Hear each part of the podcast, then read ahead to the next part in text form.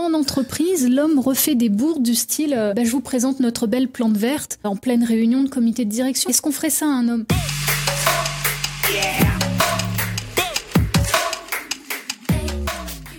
Bonsoir à tous, bienvenue dans notre émission La Réunion Léla, que vous soyez un homme, que vous soyez une femme. Est-ce qu'il y a vraiment une différence? On parle d'égalité, on parle de parité. Qu'est-ce qui fait que notre société n'a pas su positionner la femme ou l'homme ou l'un par rapport à l'autre? Ça pose des problèmes encore aujourd'hui et beaucoup de problèmes d'ailleurs. On va en parler de parité avec Corinne Salvant-Mareux. Bonsoir Corinne Salvant-Mareux. Bonsoir Jasmine. Quelle différence Je vais euh, être un peu euh, malicieux. Quelle différence il y a entre un homme et une femme Ou une femme entre une femme et un homme? Il y en a beaucoup. La première, bon, c'est l'apparence physique. Mmh. Euh, mais la seconde, c'est vraiment le mode de fonctionnement. Il y a un adage qui dit que les femmes sont des conservatrices et que l'homme, lui, c'est un conquérant, ce qui explique les différents modes de fonctionnement. Et pour autant, aujourd'hui, je pense qu'on est aussi dans une époque où ça ne se justifie plus de pouvoir dire que l'homme est forcément conquérant et la femme forcément conservatrice, parce que l'expérience de vie nous montre bien que parfois il y a des femmes qui sont aussi très conquérantes sur beaucoup d'aspects, familial, sexuel ou euh, patrimoine. Même chose pour les hommes. Il y a des hommes qui, en fait, au contraire, sont très conservateurs, la famille, mon patrimoine, etc., et qui sont pas du tout conquérants. Sans compter les difficultés de genre euh, avec les yels et les. Alors, on, va, on va voyager un petit peu dans le temps et on va penser à Aurore Dupin, Georges Sand, qui, elle, a été quand même une femme, un vrai chef de famille et qui se posait pas ce genre de questions. Si on remonte à des femmes comme euh, Cléopâtre, Catherine de Médicis, celle qui a refusé de se lever dans le bus aux, États-Unis, euh, la femme a su par moments montrer qu'elle est euh, à sa place et qu'elle revendique. Bien sûr, c'était important même. Je pense qu'à un moment donné, s'il y a aucun moment on passe à l'affront pour ne plus se laisser faire par rapport à ce qui s'est passé dans l'histoire, bien qu'en faisant une parenthèse avec Cléopâtre, on a l'exemple probant de Cléopâtre, c'était une conquérante, une vraie conquérante. Euh, et je pense qu'à un moment donné, il était important que les femmes réclament le droit d'aller à l'université, le droit de vote, etc., etc., le droit de porter des pantalons, le droit de d'être indépendante financièrement et donc d'avoir un emploi. Enfin, et on n'a pas fini. On a beau être au 21e siècle, mais on n'a pas terminé encore. Quand on parle de Rosa Parks euh, qui conquiert cette place dans le bus et qui veut la garder, la place de la femme dans la société, c'est ça qui m'a toujours surpris. Pourquoi on parle de la place de la femme la, place de l'homme n'est jamais remise en question. Alors, elle commence à être remise en question parce que la femme commence à remettre en question la place qu'on lui a donnée à l'origine, ou qu'on ne lui a pas donnée d'ailleurs.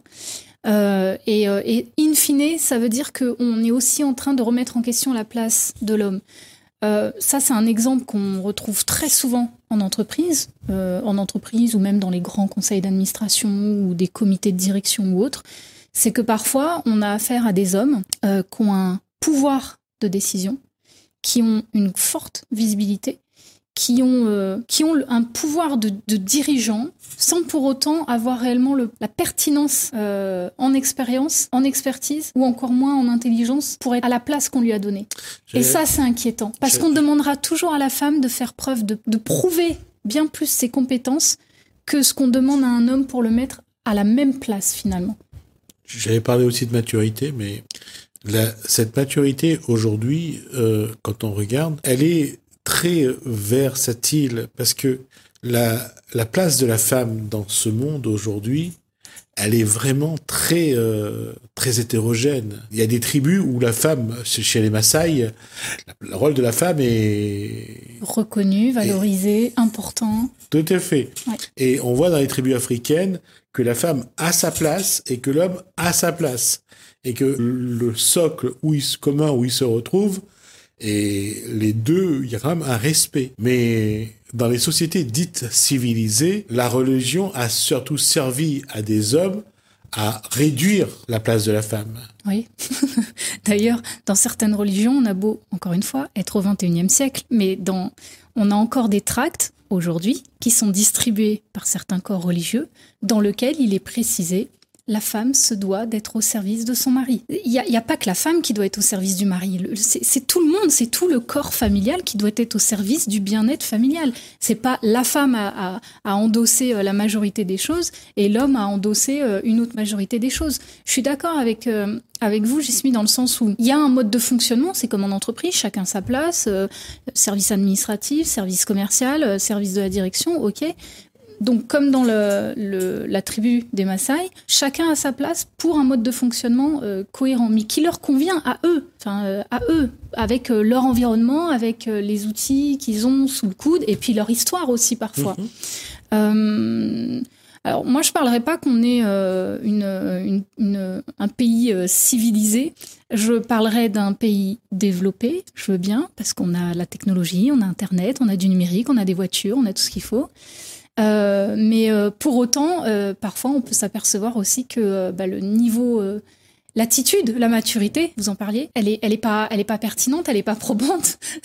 C'est même inquiétant d'ailleurs parce qu'on se dit mais qu'est-ce qui fait qu'il y a une, telle différence de mode de fonctionnement entre tel homme, telle femme, tel pays aussi ou telle forme de religion? Enfin, est-ce que c'est à nous de nous poser la question de qui a raison? C'est peut-être pas à nous de poser la question, mais quand on vit sur un territoire de 2500 km qu'est la Réunion, qu'il y a autant de d'origines communautés qui la composent, on est en droit de se dire, lorsqu'on décide d'une loi, cette loi-là, cette loi-là, est-ce qu'elle sera appliquée dans toutes les communautés mm. et de quelle façon? On a beau le dire et on parfois on va dans des schémas très, euh, on est parfois très critique, mais on se rend compte que la communauté, c'est pas la religion, c'est d'abord l'être humain qui, dans sa façon d'être, malheureusement, a des comportements qui, qui choquent. Oui, qui sont qui sont particuliers. Mais euh, je pense que euh, à un moment donné, c'est pas à d'autres de donner la place à quelqu'un mais c'est à quelqu'un de se sentir, de prendre, sa, place. et de se sentir bien là où il est. Mais, qu'il en ait le droit, que ce soit du, depuis le corps religieux ou depuis la loi, il faut que la personne soit libre de choisir et de partir ou de ou d'évoluer aussi parce que parfois on se sent bien la première moitié de sa vie dans, dans une communauté, dans un pays euh, qui, qui, a certaines lois et la deuxième moitié de notre vie on a besoin de changement, on a évolué, on a eu un déclic face à des expériences de la vie parfois qui fait que euh, ben, les, les personnes ont envie de pivoter et elles devraient être libres de le faire sans être menacées, sans être, euh, sans rencontrer des barrières administratives ou religieuses pour pour changer de bord. Oui, mais encore une fois, quelle que soit la société, quel que soit notre notre héritage, notre nos traditions, notre construction, comment se positionner en tant qu'homme, déjà en tant qu'homme, et puis en tant qu'homme par rapport à une femme, parce que là encore, il y a des sociétés où l'être humain masculin qui évolue parfois à la, pression de son de son histoire, de ses grands-parents, de ses parents. Un homme, ça décide ça, un homme, ça fait ça même s'il n'a pas envie, il va être euh... préformaté. Voilà. Ouais. Et ben ça c'est euh, c'est une aptitude, je pense euh, que tout le monde n'a pas, c'est d'avoir une grille de lecture suffisante sur soi-même, c'est d'être capable de prendre du recul sur son mode de fonctionnement et de se poser la question de tiens, c'est bizarre, pourquoi est-ce que je raisonne comme ça? De prendre vraiment de la hauteur sur sa propre personnalité et de pouvoir s'analyser, s'auto-diagnostiquer en se disant mais c'est bizarre que je, réagisse comme ça, quel lien ça a? Si je cherche bien, en général au bout de quelques jours on trouve la réponse, hein, euh, ou alors on s'adresse à un spécialiste, mais c'est euh, tiens, c'est ça doit être la relation que j'ai eue avec ma mère ou la relation que j'ai eue ou que je n'ai pas eue avec mon père ou euh, voilà ou ce qu'on m'a mis dans la tête quand j'étais mmh. petite. Et en fait tout ça fait que effectivement, on a tous un mode de fonctionnement qui, d'une façon ou d'une autre, est influencé par notre passé, par notre éducation, par notre culture aussi parfois. Et on le voit d'ailleurs à la Réunion, puisque certains euh, ne s'octroient pas le droit de la réussite parce qu'ils sont euh, descendants de, familles d'esclaves. Et, donc ne croient, ils ne croient pas en leur propre succès, en leur propre capacité, parce qu'il y a encore ce, cette attache-là de... Parce que leurs parents ont été des esclaves, ils ont été soumis, euh, on les traitait euh, malheureusement très mal, et pour eux, ce qu'ils ont hérité, c'est de ça. Et pour eux, c'est leur normalité. Voilà. Et j'en parlais il y a pas longtemps. C'est une, le livre est une référence. Jamais sans ma fille, l'histoire de ce cet homme qui revient dans son pays, en Iran, et alors qu'il s'était marié euh, aux États-Unis, euh, il avait un comportement différent. Quand il retrouve son cet environnement en Iran, juste après la chute du chat, ben, il retrouve aussi des, des comportements différents. Et là, la femme, d'un coup, découvre que ben, l'homme qu'elle a épousé, ben, c'est plus le même. C'est pour ça que je disais que on a cette pression de la communauté, de la famille qui est là. Pourquoi tu fais comme ci? Pourquoi tu fais comme ça? Non, la femme, elle doit être là. N'oublions pas non plus que la femme a le droit d'ouvrir un compte en banque en France que depuis 1964. Oui, oui mais c'est hier. C'est exactement ce que vous disiez. C'est-à-dire que juste enfin l'homme et la femme aura une, un comportement différent en fonction de l'environnement dans lequel il est. Parce que euh, si la famille est très proche, ça n'a pas la même incidence sur le comportement d'une personne si la famille est sur le même territoire ou dans le même département ou si la famille est dans un autre pays. Ça n'a pas du tout la même influence sur le comportement de la personne. On le voit dans les mariages euh, entre euh, qui se font sur les sites ou qui le font à travers une agence matrimoniale. Un homme, un réunionnais qui va aller chercher une femme en Inde, à Madagascar ou à l'île Maurice, la femme, quand elle arrive, elle est toute seule. Il n'y a pas la solidarité familiale. Et je connais des femmes qui sont traitées d'une façon euh, incroyable. C'est pour ça que lorsqu'on parle de parité, il y a quand même beaucoup d'éléments à énormément d'éléments. Il y a énormément d'éléments. Et je pense que la première étape, le jour où euh, on commence vraiment à se pencher sur la parité sur le territoire de la Réunion, notamment parce que effectivement, c'est ce que tu dis, il faut prendre en considération l'histoire de la Réunion, la culture de la Réunion, cette mixité culturelle et donc cette mixité historique de tout ce qui fait les habitants de la Réunion. Et euh, une des premières étapes, je pense que c'est par l'information et l'éducation enfin l'information et la formation. Il faut déjà ouvrir la discussion là-dessus. Il faut ouvrir l'accueil des femmes qui ont envie de se remettre en question et de vérifier si elles sont bien à la place qu'elles ont envie d'avoir et non pas celle qu'on leur a donnée quand on les a fait venir et de les aider à s'émanciper. Alors s'émanciper, c'est vague, hein, c'est pas seulement euh, financièrement ou par le biais du mari. Une femme qui va avoir une attitude changeante, l'époux peut aussi se dire waouh, ça peut avoir un effet waouh qui va solidifier euh, le couple. Euh, ou bien un effet euh, ah mon dieu non non euh, moi c'est pas pour ça que j'avais signé. Donc non non on change quoi mais mais l'important c'est que chacun prenne et trouve la place qui lui correspond le mieux dans l'environnement qui lui correspond le mieux où elle fait ce qui lui ce qu'elle aime le, le, plus faire où elle est libre vraiment libre d'être qui elle a envie d'être pour de vrai. Et encore une fois ça me fait toujours, euh, ça fait toujours drôle de, de, le dire. La France, a, à un moment donné, avait une, un ministère pour les femmes.